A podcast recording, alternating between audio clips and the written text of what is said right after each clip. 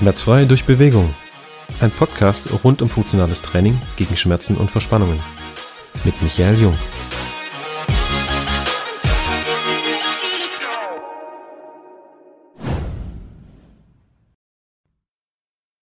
Servus, Paul Neumann zum zweiten Mal bei uns. Wir machen heute eine kleine kurze Folge.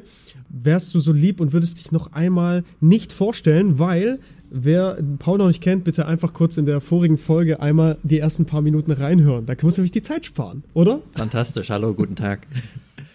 Paul, lass uns heute mal ganz kurz auf das Gesundheitssystem bitte nicht politisch oder so, aber mal aus deiner Sicht eingehen, weil ich meine, du bist ja ein, ein gemachter Therapeut, der seine eigene Praxis hat, falls es die ähm, Zuhörer jetzt noch nicht wissen, ähm, ein Chiropraktor, der im Praxisalltag natürlich Menschen dabei hilft, Schmerzen, Verspannungen, wirklich körperliche Probleme aufzulösen. Wir arbeiten ja ähnlich, bloß halt sehr, sehr aktiv. Wir sind keine Therapeuten, wir sind halt Trainer.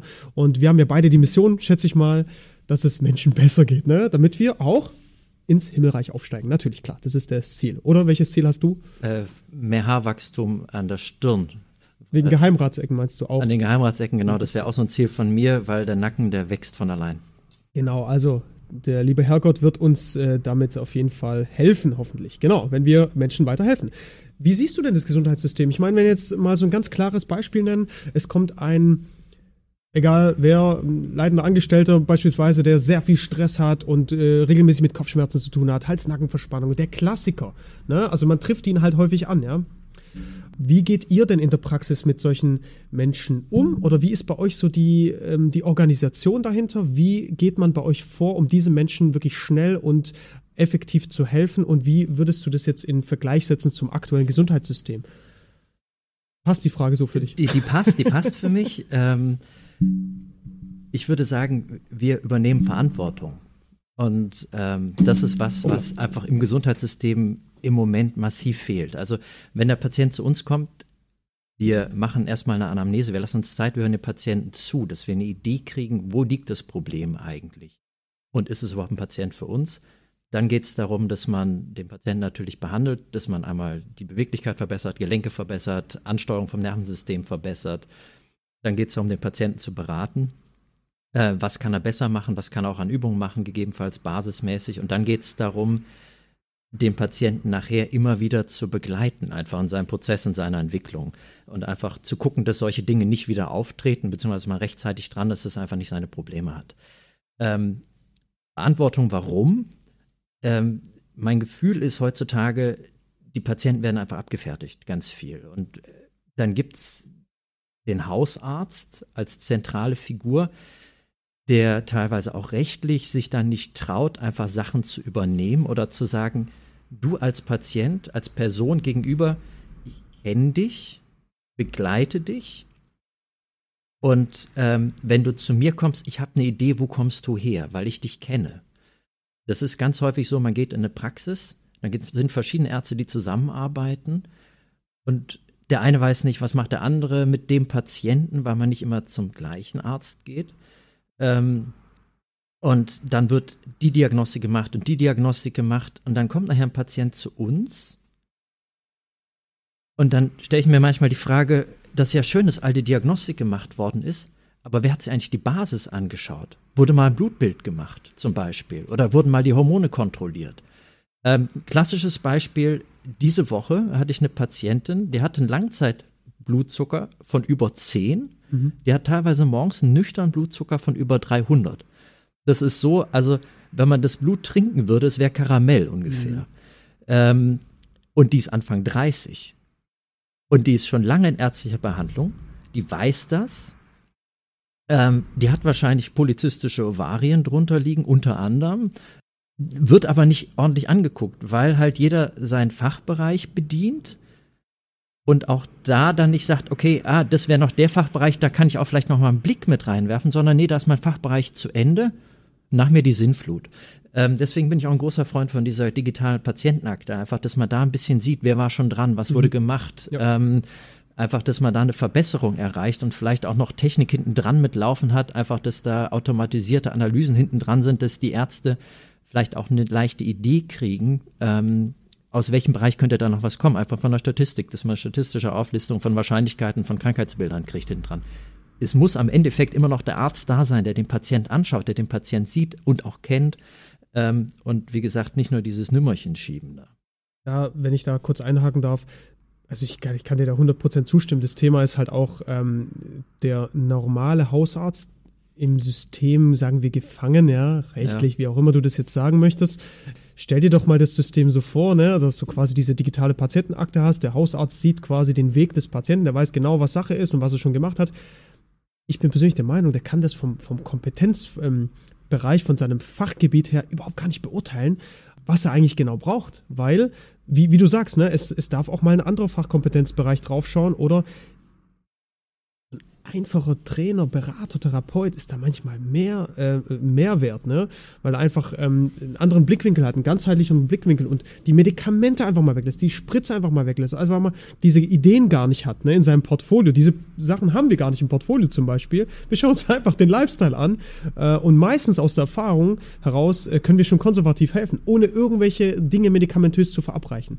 Wie, wie ist es bei euch zum Beispiel? Also wie ist da der klare Ablauf ähm, im Vergleich zum normalen Hausarzt, der dich dann zum Orthopäden weiterschickt? Äh, vom Orthopäden bekommst du dann nach zwei Stunden Wartezeit eine eine Spritze gesetzt oder äh, kriegst Physiobehandlungen, die dann am Ende nur 15 Minuten gehen. Was ist der Unterschied zum Beispiel jetzt bei euch? Und dann genau, damit ist, auch der Vorteil. Das ist eine fantastische Frage, die ich sogar vorbereitet habe. Sehr Deswegen, gut. also äh, ohne dass wir uns abgesprochen haben. Nee, wir haben super. uns gar nicht abgesprochen, wie die Folge. Ähm, genau. Ich, ich würde nie einen Patienten von Medikamenten absetzen, darf ich nicht rechtlich. Ne? Mhm. Ich schicke die dann äh, wieder zum Hausarzt, wenn ich denke, okay, da gibt es ein Problem. Äh, Statine als Klassiker und so weiter, mhm. ne? ähm, dass da einfach Muskelschmerzen mit sind, die man dann behandelt. Man merkt einfach, Patient reagiert nicht, wie man erwartet ähm, und sagt, okay, das müssen wir wieder auffächern. Man muss einfach breiter schauen auf den Patienten. Genau, ich denke, ganz wichtig ist einfach, dass man sich die Zeit nimmt und auch die Zeit hat, dem Patienten mal zuzuhören. Einfach, dass man da auch mit Bewusstsein dran geht und nicht schon an der Tür die Diagnose für diesen Patienten hat, sondern einfach da ein bisschen sich eine Zeit lassen kann auch, um was wahrzunehmen. Ne? Was jetzt eine aktuelle Studie aus 2023 mhm. äh, war, äh, die kam im, im Spine, also das Spine, das ist jetzt auch kein Käseblatt. Ähm, da ging es um Nackenschmerzen. Da haben sie in den USA eine Studie gemacht mit über 770.000 Patienten und haben geguckt, wie ist denn so die Entwicklung wenn man initial zum Chiropraktor geht, und in den USA ist jeder, der Chiropraktiker auf dem Schild stehen hat, auch ein studierter Chiropraktor, mhm, nicht wie in mhm. Deutschland, wo es einfach wahllos ist. Ne? Und wie ist es, wenn man zum Arzt geht, initial mit erstmal Nackenbeschwerden? Mhm. Und da hat man gesehen, ähm, nachher, die haben 180 Tage Follow-up gemacht, das heißt, die haben sich eine Periode von, von einem halben Jahr angeschaut quasi, hat man gesehen, dass Patienten, die initial zu einem Chiropraktor gehen, nur 2% Bildgebung haben, CT oder MRT, wow. währenddessen Allgemeinmedizin da bei 30% liegt, mhm. was natürlich ein gravierender Kostenunterschied ist. Injektionen waren bei 0,4 Prozent bei Chiropraktoren nachher, die dann mhm. weitergeleitet worden sind für Injektionsbehandlungen, währenddessen äh, bei Ärzten, wenn man initial zu einem Arzt gegangen ist, 6,8 Prozent Injektionen gekriegt mhm. haben nachher in den Nackenbereich. Und Operationen waren bei 0,1 Prozent im Vergleich zu 3,4 Prozent. Also da sieht man einfach, wenn man initial zu jemandem geht, der ähm, auch im Funktionellen geschult ist, mhm. kann der natürlich auch funktionelle Probleme deutlich verbessern. Wenn ich ein Auto habe und mit dem Auto gegen den Baum fahre, dann muss ich nicht zu jemandem gehen, der funktionell das Auto durchcheckt. Dann ist das Auto am Arsch. Mhm. Ja, wenn ich jetzt aber den Motor nicht ankriege, dann muss ich nicht gleich das ganze Auto tauschen lassen. Es kann einfach sein, dass die Batterie leer ist und dass man die Batterie laden muss Schöner oder was mit der Elektrik nicht passt. Ne? Mhm. Ne? Also deswegen, es gibt die Ärzte, die Ärzte haben nur in diesem Bereich des Funktionellen wenig im Angebot, weil sie es nicht so tief und breit lernen, sondern haben dann die Möglichkeiten wirklich, wenn was akut kaputt ist, wenn ich ein gebrochenes Bein habe, dann muss man nicht zu mir kommen. Aber wenn ich jetzt Rückenschmerzen habe mit Ausstrahlung oder selbst mal einen leichten Ausfall im Nervensystem, also äh, jetzt eine leichte Schwäche aufgrund von einem Druck von einer Bandscheibe, ähm, kriegt man es durch eine Behandlung oder durch Bewegung häufig hin, diesen Druck runterzunehmen. Dann gibt es natürlich Fälle, hatte ich auch schon, wo ich sage, da ist meine Grenze erreicht. dann ist es so, dass ich zum Glück ein paar Kontakte habe, die ich dann anrufen kann, dass die Patienten am selben Tag noch eine Bildgebung kriegen teilweise oder wenigstens noch einen Arzt sehen können. Und da hatte ich schon Situationen, da wurden die Patienten zurückgeschickt, obwohl die ganz kleine Fußheber- und Fußsenkerschwäche haben. Das heißt, der Fuß hat geplatscht beim Gehen. Ja, die konnten gerade so laufen, der Fuß hat geplatscht. Und das ist einfach eine Indikation für eine Bildgebung und gegebenenfalls eine Operation, je nachdem, was man sieht. Und die wurden weggeschickt, weil sie von mir kamen obwohl ich vorher angerufen hatte bei den Kolleginnen von denen, wo ich auch denke, man muss einfach eine Akzeptanz haben und eine Offenheit haben gegenüber anderen Therapien und einfach da eine Ergänzung sehen und eine Bereicherung sehen. Es geht, also es, in, im Englischen gibt es dieses Complementary Medicine und Alternative Medicine und es geht eigentlich darum, dass man eine Ergänzung bietet und auch den Leuten, die eine Ergänzung bieten können, zuhört. Weil es könnte sein, dass es da jetzt kein Idiot auf der anderen Seite ist. Und teilweise ist das so ein bisschen im Gesundheitssystem, ne? der eine sagt das, der andere sagt das und man akzeptiert die Meinung des anderen einfach nicht und sagt, ah, vielleicht könnte der doch eine Idee haben mit seinen Gedanken. Lass mich mal eine Sekunde drüber nachdenken. Das ist super spannend, wie differenziert du das halt alles so siehst. Ich habe äh, so ein bisschen Problem, ne, nicht mit dir, sondern ähm, mit der ganzen Thematik Gesundheitssystem, weil halt jeder natürlich andere Modalitäten hat der Abrechnung es geht schlussendlich schon auch um Geld. Es geht schlussendlich einfach auch darum, wie, wie kann meine Praxis überleben? Wie arbeite ich? Wie bekomme ich mein Honorar? So, das, ist, das steht schon über allem. Natürlich willst du als großes, großes Warum, das, das tun wir hoffentlich alle. Ja? So, deswegen sitzen wir auch hier. Wir sitzen nicht da, weil wir jetzt ähm, 70 Neukunden damit akquirieren wollen, sondern weil wir uns austauschen möchten, ähm, äh, fachlich auch und ähm, einfach ein bisschen dis drüber diskutieren möchten und Menschen halt helfen möchten, Schmerzen zu nehmen. So. Das ist halt so das Thema.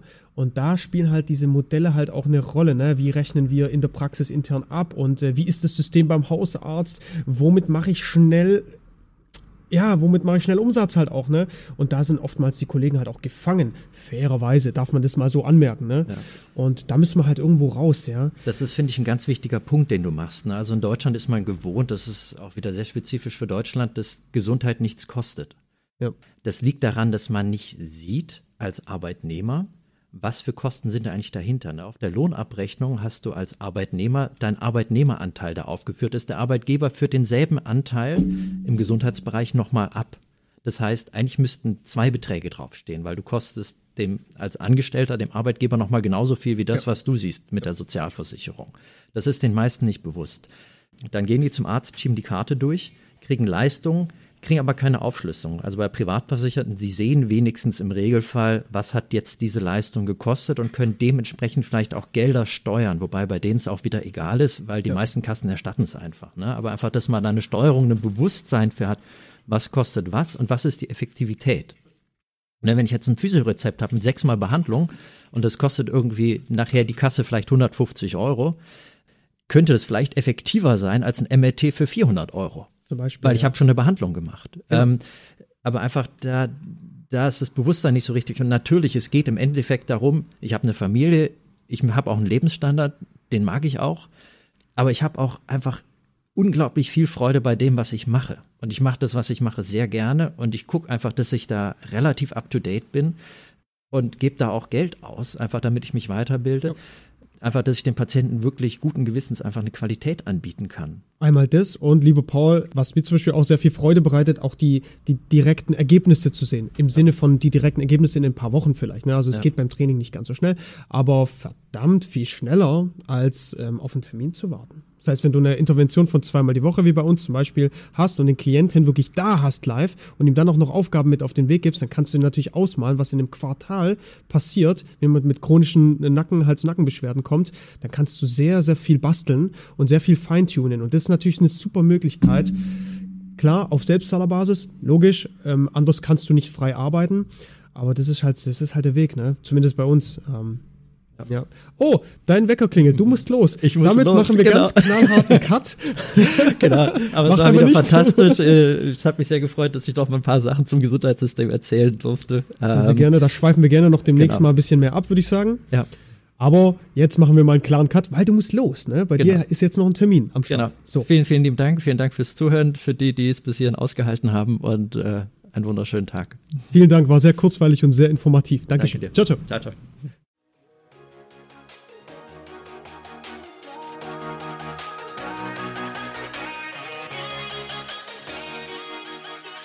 Das war's mit einer weiteren Folge des Podcasts Bewegung gegen Schmerzen mit Michael Jung. Du willst endlich durchstarten und deine körperlichen Ziele angehen? Dann kontaktiere uns einfach über unsere Website und die anderen Kanäle. Alle weiteren Infos, die du dazu brauchst, findest du wie immer in der Beschreibung des Podcasts. Und lass uns gerne ein Abo da, so verpasst du keine Folge und bekommst wertvolle Inhalte für dich und deine Gesundheit. Wir hören uns beim nächsten Mal. Ciao, dein Team Aktivtraining Jung.